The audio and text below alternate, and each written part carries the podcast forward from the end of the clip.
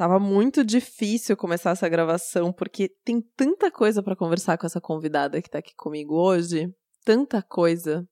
Você já conhece a minha voz, eu sou a Marcela Ponstereon e aqui comigo hoje, porque a minha amiga Sheili ficou presa na enchente de São Paulo, está a Gabriela Viana. Olha essa voz de novo. Gabriela Viana. Ai, meu Deus, que emoção! Você, ouvinte do Baseado em Fatos Reais, se não conhece, vai conhecer agora o programa que a Gabriela faz, porque é incrível. Faz seu merchan, Gabriela. Então, eu faço Vozes, Histórias e Reflexões, que é da Rádio CBN. E lá, o objetivo é sempre a gente trazer vozes, né? Ouvir as histórias das pessoas, as histórias de vida das pessoas e aprender com elas. Então a gente sempre tenta trazer uma experiência bem imersiva e fazer a pessoa se colocar no lugar de cada um dos personagens que a gente conta as histórias. Então a gente fala de saúde, fala de política, a gente fala de legalização de drogas, de desarmamento. Tem assunto até dizer chega. Então, o Vozes é tipo o primo do baseado em fatos reais, né? É porque aqui a gente também conta histórias das pessoas. Ai, vai correndo escutar, porque é maravilhoso. E a gente agora vai fazer o teste de fogo pra saber se ela já consegue contar pra você que tá aí do outro lado como é que funciona o baseado em fatos reais. Tô tensa. Tan, tan, tan, tan. Como funciona o baseado em fatos reais? Então, a gente conta a história de alguém, Uhum. de uma mulher, Tá uma heroína. super bem, tá indo super bem. A gente tem a história de uma heroína maravilhosa, inclusive a de hoje é maravilhosa. A gente conta a história dela como se fosse a gente. É isso? Hum, continua. Como que essa história chega? Como chegou a história pra você? Então, a história chegou pra mim por você. Sim, tem um você me filtro. trouxe uma história que eu achei incrível, ouvi a história inteira, fui ah, anotando, você anotei ouviu a história. duas páginas da história aqui. Mas você não vai olhar suas anotações, não, Não porque tá vai. proibido, é. Só É. e agora? Porque tem uma coisa que vocês não sabem. Vocês mandam as histórias pra gente. Então é assim que funciona. Você passou uma história surreal na sua vida, incrível, de qualquer coisa. Pode ser qualquer coisa. Ouve aí a vinheta que eu falo, né? O assunto é a vida, o detalhe é o surreal, então pode ser qualquer assunto. Essa de hoje é surreal. É.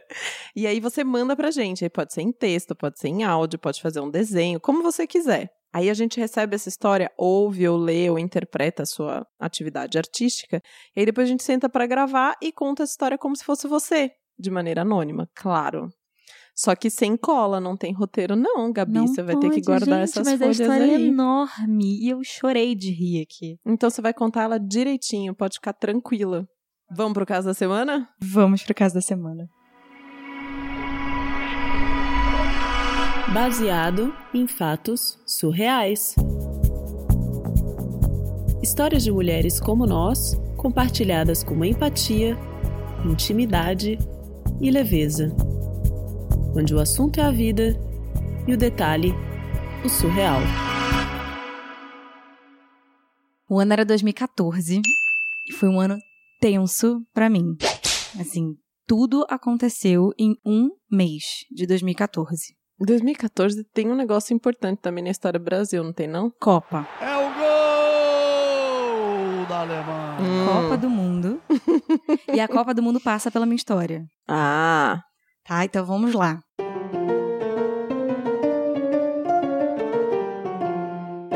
Era janeiro de 2014, era meu aniversário. Fevereiro começa a minha história. tá bom. E aí, o que acontece? Eu tava fazendo 24 anos e eu queria muito sair da minha casa. Porque o meu pai e a minha mãe tinham um relacionamento muito difícil e tal. Meu pai é um cristão, sim, daqueles fervorosos. Uhum. E minha mãe tinha um problema com bebida. Ou seja, treta. Né? Não dava certo. A pergunta que fica é como que eles se casaram em primeira instância, né? Até hoje eu não sei responder essa pergunta. Enfim, aí era nitroglicerina pura a história deles. Uhum. E eu queria muito sair de casa. De qualquer jeito, eu não aguentava mais ficar em casa. E quando eu tava pra fazer 24 anos, eu percebi que, assim, era o meu momento. Eu ia sair de casa de qualquer jeito. Até que estava eu indo à praia, maravilhosa. Fui brincar com um frisbee, sabe? Aquele negocinho de jogar na praia. Sei, sei. Então, todo o meu espírito é de Golden Retriever, porque eu deveria ter sido um Golden Retriever na vida. E não fui, nasci humana. Erraram lá em cima. Erraram lá né? em cima, mandaram o espírito do Golden Retriever em mim. Eu sou é, um labrador humano, pode ser um Golden Retriever ou lava- um labrador, tanto faz. e aí eu fui pegar o frisbee, que aconteceu? Quebrei meu pé. Hum. Tava pronta pra sair de casa. Quebrei meu pé. Não tinha a menor condição de me tornar adulta naquele momento. Uhum. Fiquei em casa, com o pé quebrado, não podia sair de jeito nenhum, meus pais brigando cada vez mais, e todos os meus amigos falando pra mim que eu tinha que sair de casa. Eu dividia com alguns amigos o que acontecia, Sim. e uma das minhas amigas que trabalhava comigo falou pra mim que eu precisava sair de casa de qualquer jeito, e eu já não aguentava mais. Eu precisava sair dali. Em abril, eu falei: "Vou sair." De qualquer jeito. Uhum. E a minha mãe dizia que ela também ia sair porque ela não suportava mais meu pai. Só que ela dizia pra mim que ela ia sair em agosto. Nossa, e vocês agendavam, né? Vou sair é, tal data. tem uma você- data pra sair. Era tudo com um calendário lá em casa. Gente funcionava programada. assim. Data é o meu forte, total. Aí eu fui falar com uma amiga, porque a relação dos meus pais estava impossível. Eu cheguei em Uhum. casa e eles estavam brigando pra caramba e tal. Eu entrei no banheiro, me tranquei.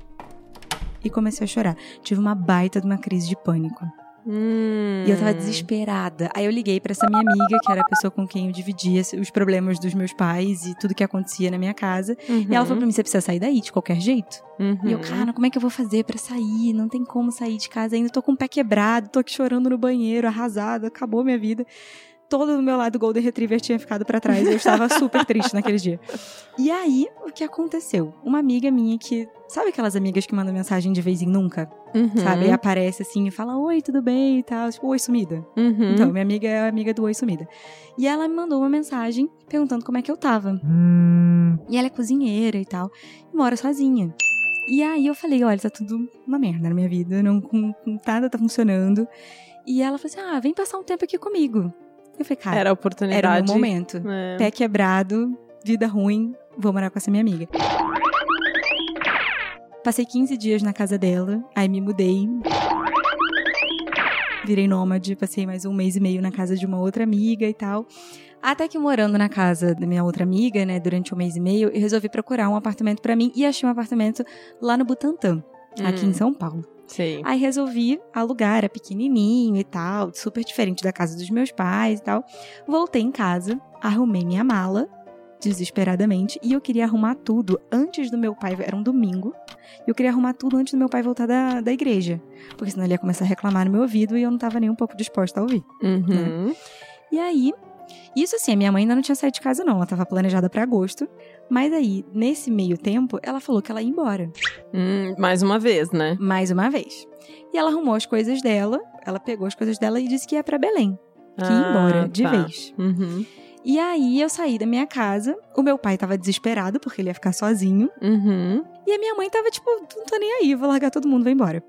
E aí eu fui morar sozinha. Quando eu cheguei na minha casa, assim, meus amigos me ajudaram a desempacotar tudo em casa. Eu resolvi que eu ia, tipo, pagar um almoço pra todo mundo. A gente saiu dali, foi almoçar e tal, uma festa. Voltei pra minha casa. Minha mãe tinha ido pra Belém.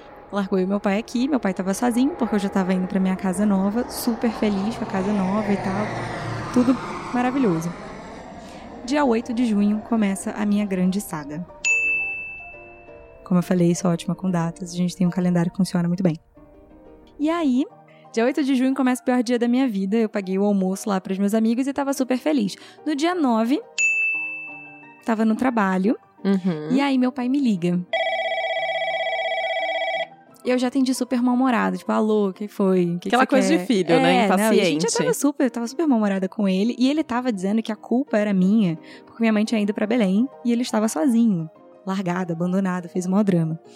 E aí, estava eu lá no, no trabalho, meu pai me liga e fala, e começa a chorar no telefone. E eu tava assim, como assim? Nun- nunca tinha visto meu pai chorar, enfim. Poucas vezes tinha passado por aquela situação. E aí, quando eu ouvi meu pai chorar, eu falei, aconteceu alguma coisa grave. Uhum. Aí, o que que houve? E aí ele vira pra mim e fala, seu avô morreu. Ele teve um infarto fulminante. Precisamos ir pra Bahia pro velório dele. Fui falar com a minha chefe, que era essa minha amiga que dizia que eu tinha que sair de qualquer jeito da minha casa.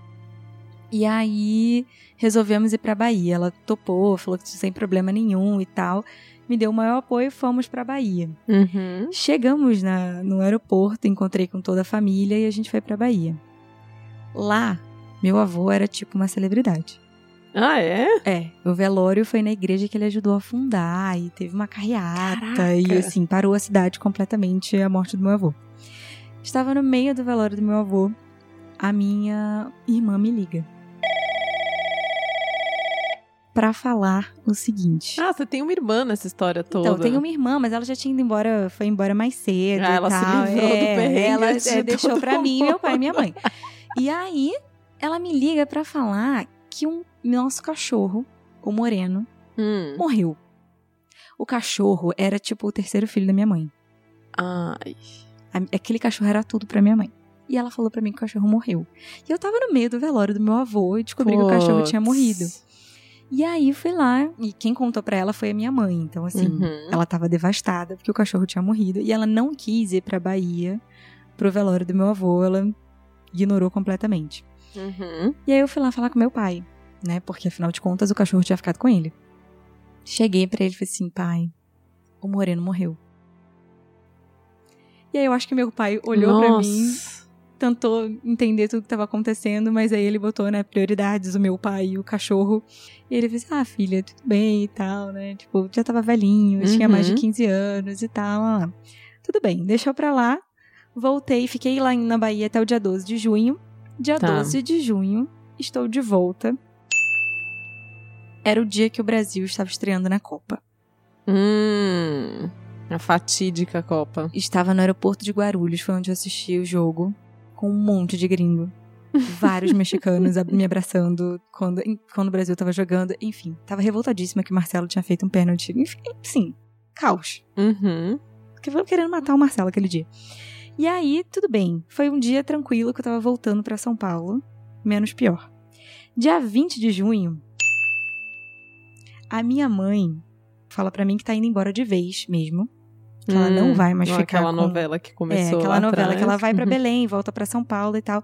E ela falou que ela ia de- embora de vez mesmo. E que ela não queria que o meu pai fosse impedir Hum, a tá. ida dela tá. pra Belém.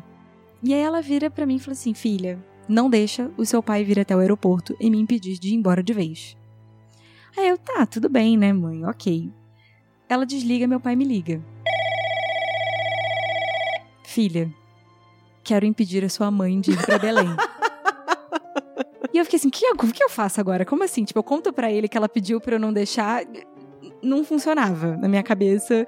E eu virei e falei assim, tá, pai, tudo bem. A minha mãe odiava meu pai, assim, ela não ela queria de qualquer jeito ir embora. Gente, você no meio dessa bagunça. E eu no meio dessa confusão, assim. E eu sempre me questionava cadê minha irmã, e minha irmã sumia. Sim. Desapareceu no mapa. E aí, nesse dia, ele. Meu pai chega no, no aeroporto depois que a minha mãe já tinha embarcado. Uhum. Ela sai correndo, vai embora, de qualquer jeito, super feliz da vida. E meu pai chega e quando ele chega, fala, tipo, putz, não deu. Ela já foi.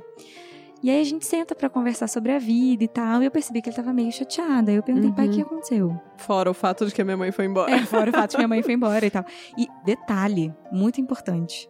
Como o cachorro tinha morrido, o que que o meu pai fez? Pra convencer a minha mãe a ficar, já que ela era apaixonada por cachorros, ele comprou dois filhotes.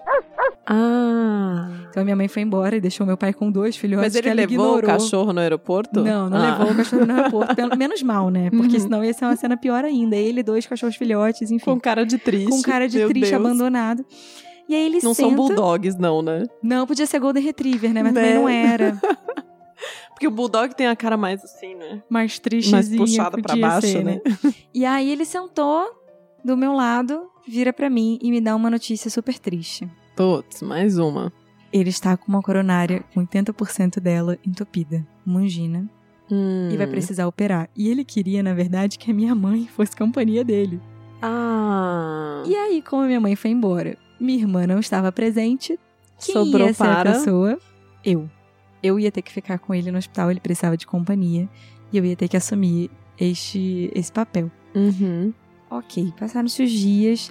Dia 30 de junho, fomos pro hospital, porque meu pai ia fazer todos os exames necessários pra cirurgia e tal, fazer a internação lá no Morumbi. A casa dos meus pais era em Santana, ou seja, longe, muito Uhum. distante um lugar do outro. E aí, tava eu no hospital com meu pai. Meu pai vira pra mim e fala assim: Filha, tem uns boletos que eu preciso pagar. E assim, como se não Nem bastasse, assim, Não, nem perdi o avô, hora. perdi o cachorro, a mãe foi embora e ainda tem boleto. Né? Nem na hora que tá no hospital, né? Pelo amor de Deus, assim, Como assim boletos. tem boleto, pai? Aí ele, ah, eu preciso que você pague esses boletos e tal. Aí eu, tá, tudo bem. Amanhã eu vou, quando você estiver entrando na cirurgia, eu vou pagar o boleto. Fui do Morumbi, peguei um táxi, fui até Santana pra poder pegar os boletos. Cara, mas isso é tipo atravessar São Paulo, né? É, tipo isso. Santana é zona o quê? Zona Norte. Zona é Norte, zona, Morumbi é Zona Sul. Andei bem de táxi. Galera, olhem o mapa da cidade se você não é de São Paulo. Por favor, se você é de São Paulo e não conhece, ter noção do rolê que essa menina deu. E o trânsito de São Paulo, né? Que me Uhum. permitiu ficar horas. Uhum. Cheguei em Santana, peguei os boletos, tinha que ir no banco pagar. Até aí, tudo bem. Resolvi então voltar pro táxi, pegar um táxi e ir pra todos os lugares. Eu tinha que ir no hotel dos cachorros pra poder visitar os benditos dos Uhum. cachorros do meu pai que estavam lá enquanto ele tava no- na cirurgia. Tinha que pagar os boletos. Ok, tudo normal.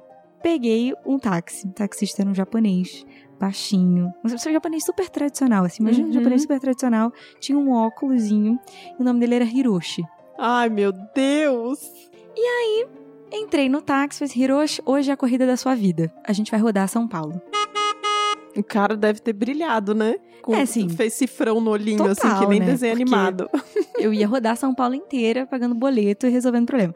Fomos no hotel dos cachorros. Quando eu cheguei no hotel, quem abriu a porta foi uma mulher que eu nunca vi na minha vida. Hum. E aí eu virei e falei assim, nossa, não é ela, não é a menina que geralmente cuida do, dos meus, do meu cachorro, né? Cuidou do moreno e tal. E eu virei e falei assim, ai, tá, tudo bem, vou entrar. Entrei, fui ver os filhotes. Aí eu cheguei pra ela e contei a minha história triste, né? Porque essa altura do campeonato eu tava dividindo a minha história com todo mundo, porque falar faz bem é terapêutico. e aí eu fui contei pra ela toda A uma história gente bem triste. sabe aqui. Não é? E aí eu comecei a contar pra ela toda uma história triste do meu último mês e como tinha sido. Tinha perdido meu avô, meu cachorro tinha morrido. E eu falei pra ela, ai, meu cachorro, ele vinha sempre aqui, eu tô super triste porque ele era super velhinho e tal. E a mulher me olhava com uma cara de tipo, querida, já deu. Você já viu os dois filhotes, mete seu pé porque eu tenho coisa pra fazer. Uhum. E eu tava ignorando solenemente aquela cara dela de poucos amigos. né? É. Tava fingindo que não era comigo contando uma história triste que eu precisava falar. E aí, na hora que eu levantei pra ir embora, eu passei por um cachorro no meio de um negocinho de papelão, assim. Um Uhum. cachorro super velhinho e tal. O cachorro olhou pra minha cara, começou a latir. E aí eu fiquei meio assim, tipo, nossa, cachorro fofinho. Fui brincar com o cachorro. E eu percebi que o cachorro, tipo, me deu muita atenção, assim. O meu cachorro tinha uma marca na testa. Hum. E quando o cachorro virou pra mim, eu percebi que aquele cachorro tinha a mesma marca na testa do meu cachorro. Opa. Como É- assim? é. Peraí. Eu fiquei com a mesma sensação. O que que tá acontecendo? Tem uma coisa errada. E aí eu olhei pra aquilo e virei e falei assim: esse cachorro parece muito o meu cachorro. E aí o cachorro fazendo uma festa pra mim e tal, não sei o quê. E a menina olha pra minha cara meio tipo. Vai embora, o que, que você tá É. fazendo aqui? Já chega, você tá ficando louco, agora você tá querendo o cachorro dos outros. E eu não parei, olhei pra ele, eu e falei, ele é meu cachorro. É meu cachorro, meu cachorro tá vivo. Aí eu comecei a chorar porque meu cachorro tava vivo. E eu tinha certeza que ele era meu cachorro. E a mulher falou assim: não, não, não é. Esse cachorro tá aqui, ele tá sendo cuidado, ele tá muito doente. E eu, não, ele é meu cachorro, ele é meu cachorro, ele é meu cachorro. E eu não podia levar o cachorro embora porque eu nunca tinha visto aquela mulher na minha vida. E ela tão pouco tinha me visto na vida. E ela tava me achando louca. Uhum. Louca. Porque além de contar a vida, eu tava Eu tô cismando com achando o que você é cachorro meio dela. louca também agora, assim. Mas eu pra... não sou, meu cachorro tava vivo, eu tinha certeza que meu cachorro tava vivo. Era meu cachorro, eu tinha certeza. Resolvi ir embora. Era seu cachorro mesmo? Era meu cachorro mesmo. E eu só fui descobrir isso dias depois. Exatamente isso. A sua cara de espanto é a cara que eu fiz na hora. Foi a cara que eu fiz na hora. Porque era meu cachorro, eu tinha certeza disso. Fui embora, voltei pro táxi onde Hiroshi estava me esperando. E entrei no táxi desesperada. Hiroshi, você não sabe o que aconteceu? O meu cachorro tá vivo. Eu não conseguia falar direito. E o meu cachorro tá vivo. Ele tá lá, é o meu cachorro e tal. E ele olhava pra minha cara com uma cara de tipo, querida, o boleto. Vamos pagar o boleto. Eu não sei nem do que você tá falando. E eu fui pagar o boleto chorando, assim, porque eu tinha certeza que era meu cachorro. Só que a minha mãe tinha feito posts no Facebook, lamentando a morte do Hum. cachorro. E eu não tava entendendo o que tava acontecendo. Armaram pra você, né? Armaram pra mim, aconteceu alguma coisa, estão sequestrando meu cachorro, não é possível. E aí eu resolvi ir pagar meus boletos. Os boletos do meu pai, né, na verdade. Cheguei no, no banco, fui pagar o boleto e digitei a senha errada, porque eu tava completamente descontrolada, chorando pelo cachorro que eu tinha certeza que estava vivo. Digitei a senha errada, bloqueei a conta. Eita, nós. E eu fui chamar uma alma do banco. Me ajuda aqui, porque o meu cachorro tá vivo, eu vi meu cachorro. e agora eu bloqueei a conta, porque eu não tô conseguindo mais processar nada na minha cabeça. E aí o cara olhava pra minha cara com uma cara de tipo, querida. Tá falando, O que, né? que tá acontecendo? Drogas pesadas você usou. E aí ele vira pra mim eh, e fala o seguinte: olha só, pra poder desbloquear a conta, você vai ter que ir na sua agência. E a minha agência era longe. Era tipo na USP, eu tava em Santana, era quilômetros, em São Paulo significa horas. Vamos desenhar o mapa, né? Então a gente sai da Zona Sul, vai pra Zona Norte, agora a gente vai pra Zona Oeste, tá? Tudo bem longe. Aí voltei pro carro, pro táxi, chorando de novo. E, esse- e o Hiroshi só olhava pra minha cara, eu acho que ele tava pensando em me levar pra uma terapia, porque dali, coitado, não tinha saída. E aí ele, eu entrei no carro falando assim, ah, eu fui tentar, bloqueei a conta, porque eu fui tentar pagar de ter a senha errada. E o meu cachorro tá vivo, eu tenho certeza que é o meu cachorro, e tá tudo acontecendo no mesmo mês. E o meu avô morreu. E aí ele olhava pra minha cara pelo retrovisor com cara de tipo, onde eu posso te abandonar? Porque essa corrida não está mais valendo a pena. E aí, Não há dinheiro no mundo não que pague, aquilo, assim. Coitada, essa aquela pessoa é um anjo. Sou taxista, não terapeuta. Exatamente. e aí fomos até a minha agência na USP. Cheguei lá, achei uma a gerente. Quando eu já cheguei, eu já cheguei perto da gerente chorando. O meu Mas cachorro. o meu cachorro tá vivo. O meu avô morreu. O meu pai está no hospital. Eu tenho um boleto pra pagar e eu bloqueei a conta. E eu tô alugando um apartamento no qual não visito há dias. E a minha mãe tá em Belém. e aí ela virou pra mim e falou assim: Não, vamos resolver aqui seu problema e tal. Resolvi. Um problema a menos. Tiquei esse problema na minha lista, paguei todos os boletos do meu pai. E aí, o que aconteceu? Aí você ganhou um problema que foi falta de dinheiro na conta. Ah, também. Porque saiu que assim, pagando aluguel, que eu não ia. Enfim, já tinha pago o almoço dos meus amigos. Tá- Tava zerada já. E aí, resolvi voltar pro, pro táxi. Voltei pro táxi e falei: agora a gente vai pra Zona Sul. Eu achei Porque que você ia pra pai- Zona Leste agora pra fazer São Paulo. Eu devia ter feito, né, pra completar. Eu acho, que, eu acho que ele ia ficar muito feliz comigo, Né? inclusive, porque ele ganhou muito dinheiro naquele dia. E aí a gente voltou pro hospital porque meu pai ia operar. Hum. Cheguei lá e assim, eu tinha que manter na minha cabeça o seguinte: o cachorro tava vivo, eu ia lidar com esse problema depois. Uhum. E eu precisava focar no meu pai, porque ele estava internado. E era grave a situação dele. Sim. Cheguei no hospital e não achava o meu pai. Como assim? Falaram pra mim que o quarto dele estava vago e eu não achava o meu pai. Só tinha as roupas do meu, meu pai chegou no para passar alguns dias no hospital, levou cinco pares de sapato. Eita, meu Deus. Uma pessoa que não saía da cama levou Diz- cinco pares de sapatos. Ele ia fazer o que? Desfile? É, não Doação. sei, assim, que vaidade era essa. Enfim, cheguei no, no hospital, não encontrava meu pai de jeito nenhum. Peguei todos os sapatos dele e comecei a perambular pelo hospital. Cadê o meu pai? Até que encontrei numa salinha. Ninguém me ajudou, tá? Ninguém Hum. deu um abraço, ninguém fez nada. Você contou pra eles do cachorro? Você tinha que ter contado do cachorro. Eu devia ter entrado, né, aos prantos, falando: meu cachorro, meu cachorro que tava morto agora tá Ah, vivo, tá vivo. alguém me abraça. Ele ressuscitou. E eu não podia falar pra ninguém, porque se a minha mãe tava super triste pela morte do cachorro, ela tava em Belém. E eu não queria ligar Hum. pra ela e falar, então, acho que o cachorro tá vivo. Não podia dar falsas esperanças. Uhum. E aí, tava lá no hospital. Cheguei, o médico apareceu. E o médico vira pra mim, o cardiologista, e fala o seguinte: olha, a cirurgia a gente não conseguiu fazer. Aí eu, como assim? E aí o médico me falou que ele não tinha uma, ele tinha duas coronárias entupidas, uma 90 e uma 95%. E aí, naquele momento, eu acho que eu virei adulta. Que eu respirei fundo, eu olhei pro meu pai e aí eu dei a primeira bronca nele. Eu falei assim: olha, você viveu com seu pai até os 55 anos, eu tenho 24. Você não pode me abandonar agora. A minha mãe tá em Belém. O meu cachorro morreu. E eu não podia falar que o cachorro podia estar vivo porque, né, ele tava ali no hospital Perrengue, né?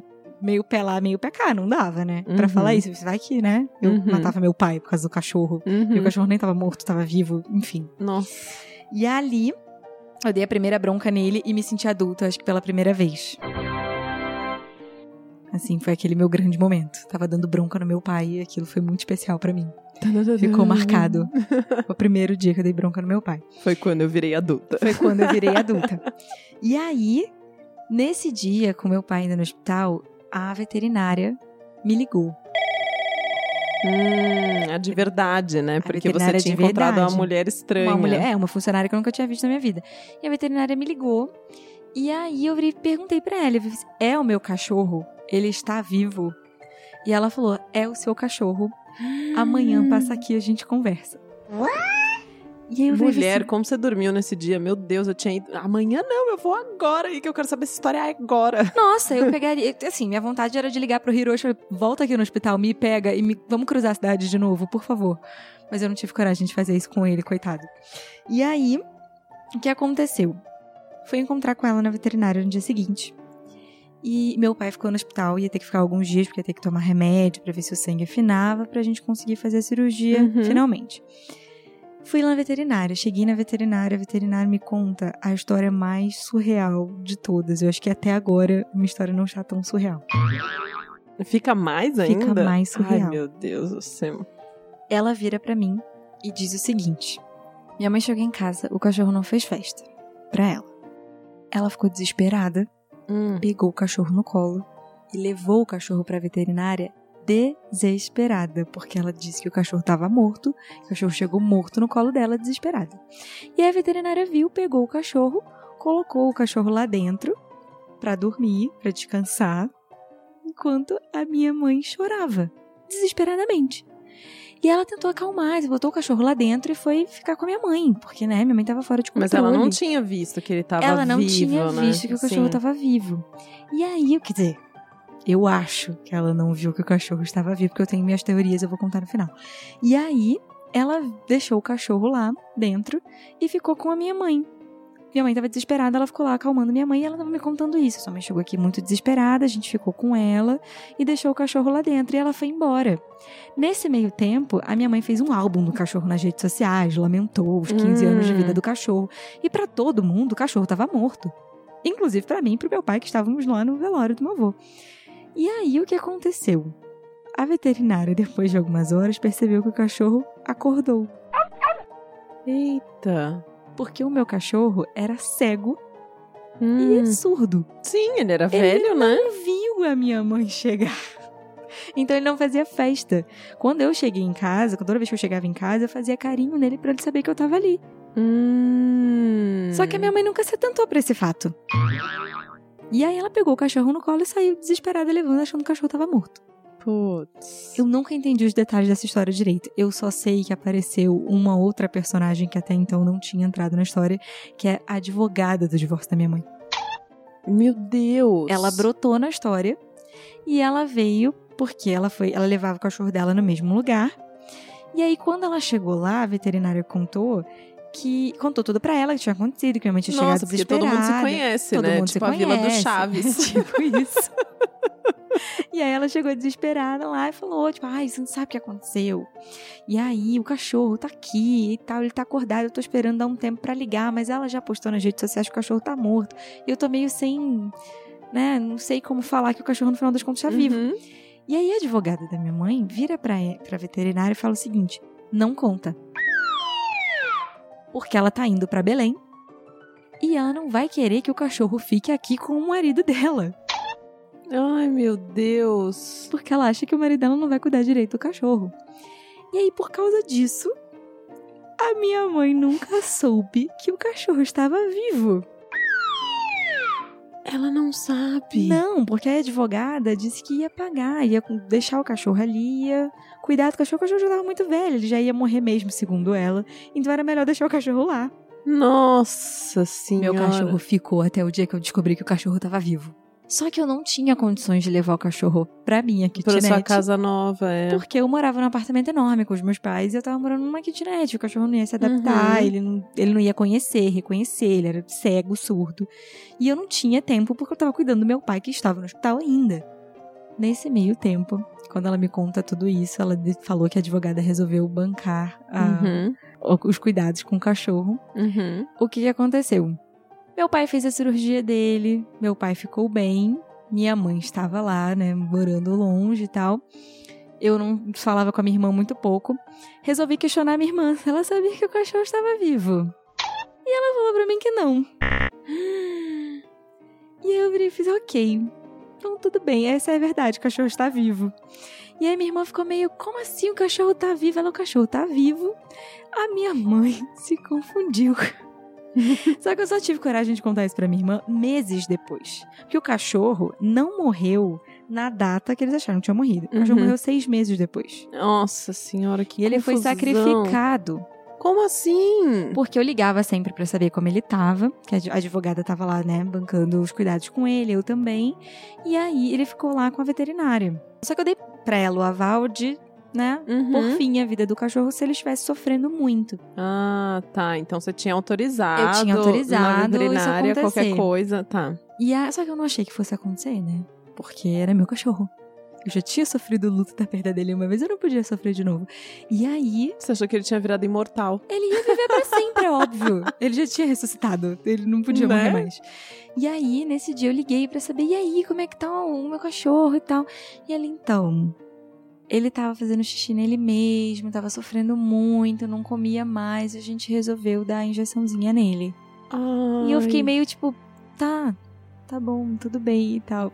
E aí, é a história mais triste do meu pior ano, eu acho.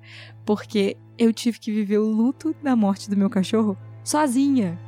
Pela segunda vez. Pela segunda vez. Eu não podia contar pra ninguém, porque se eu contasse pro meu pai que já tava ruim de saúde, eu podia matar meu pai.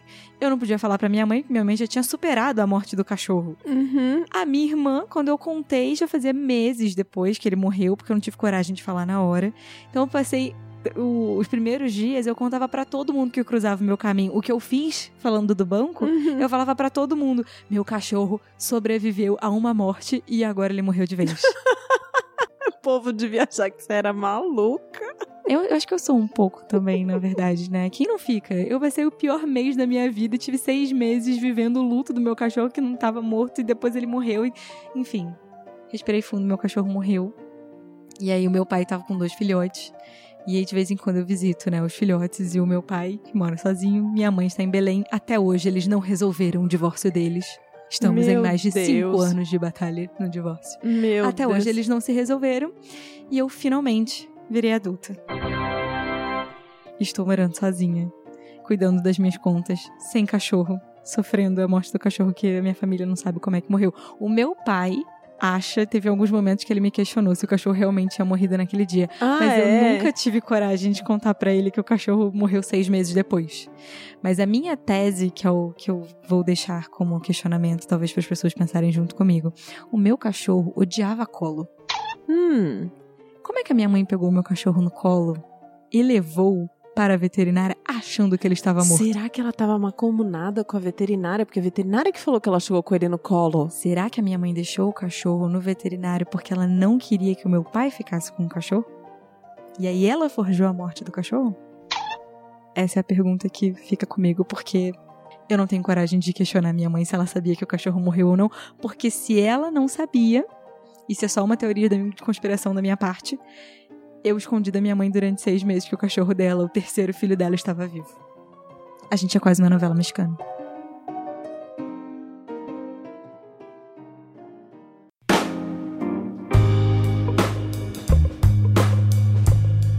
Gabi, que história maluca é essa? Eu chorei de rir com essa história, porque assim, eu não sei se eu consegui passar toda a expressão que essa heroína teve. Ela foi muito boa, ela né? é muito contando. engraçada, gente.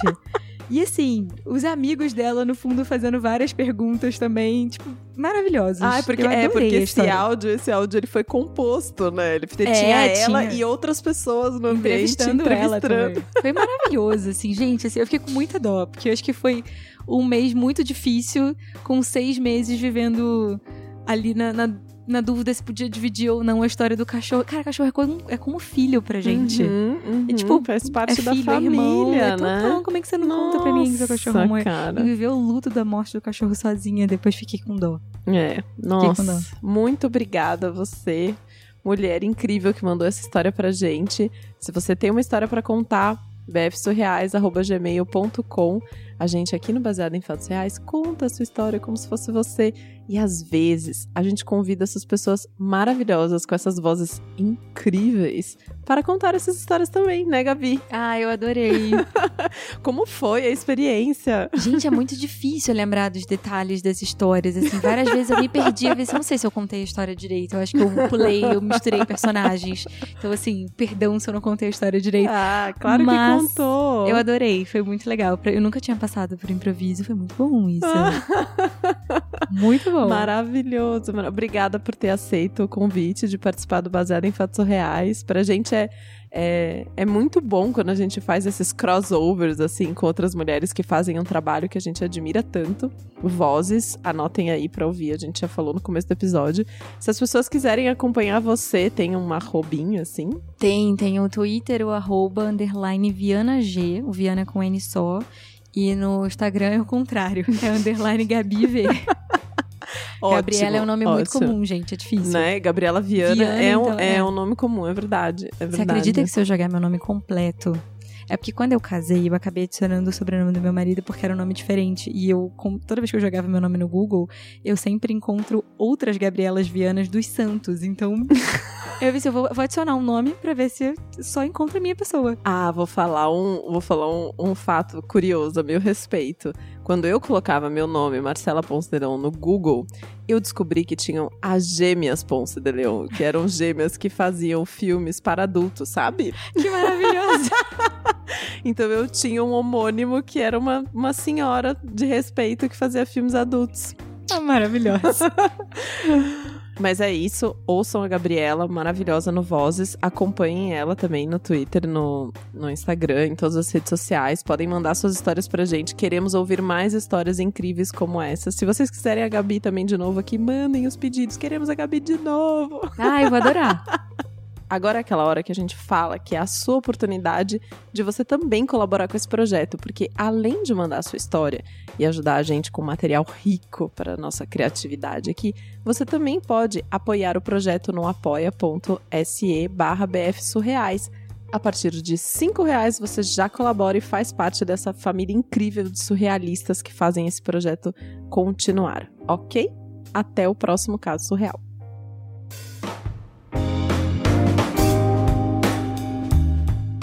Acompanhe Mulheres Podcasters. Este podcast foi editado por Débora Veiga Ruiz.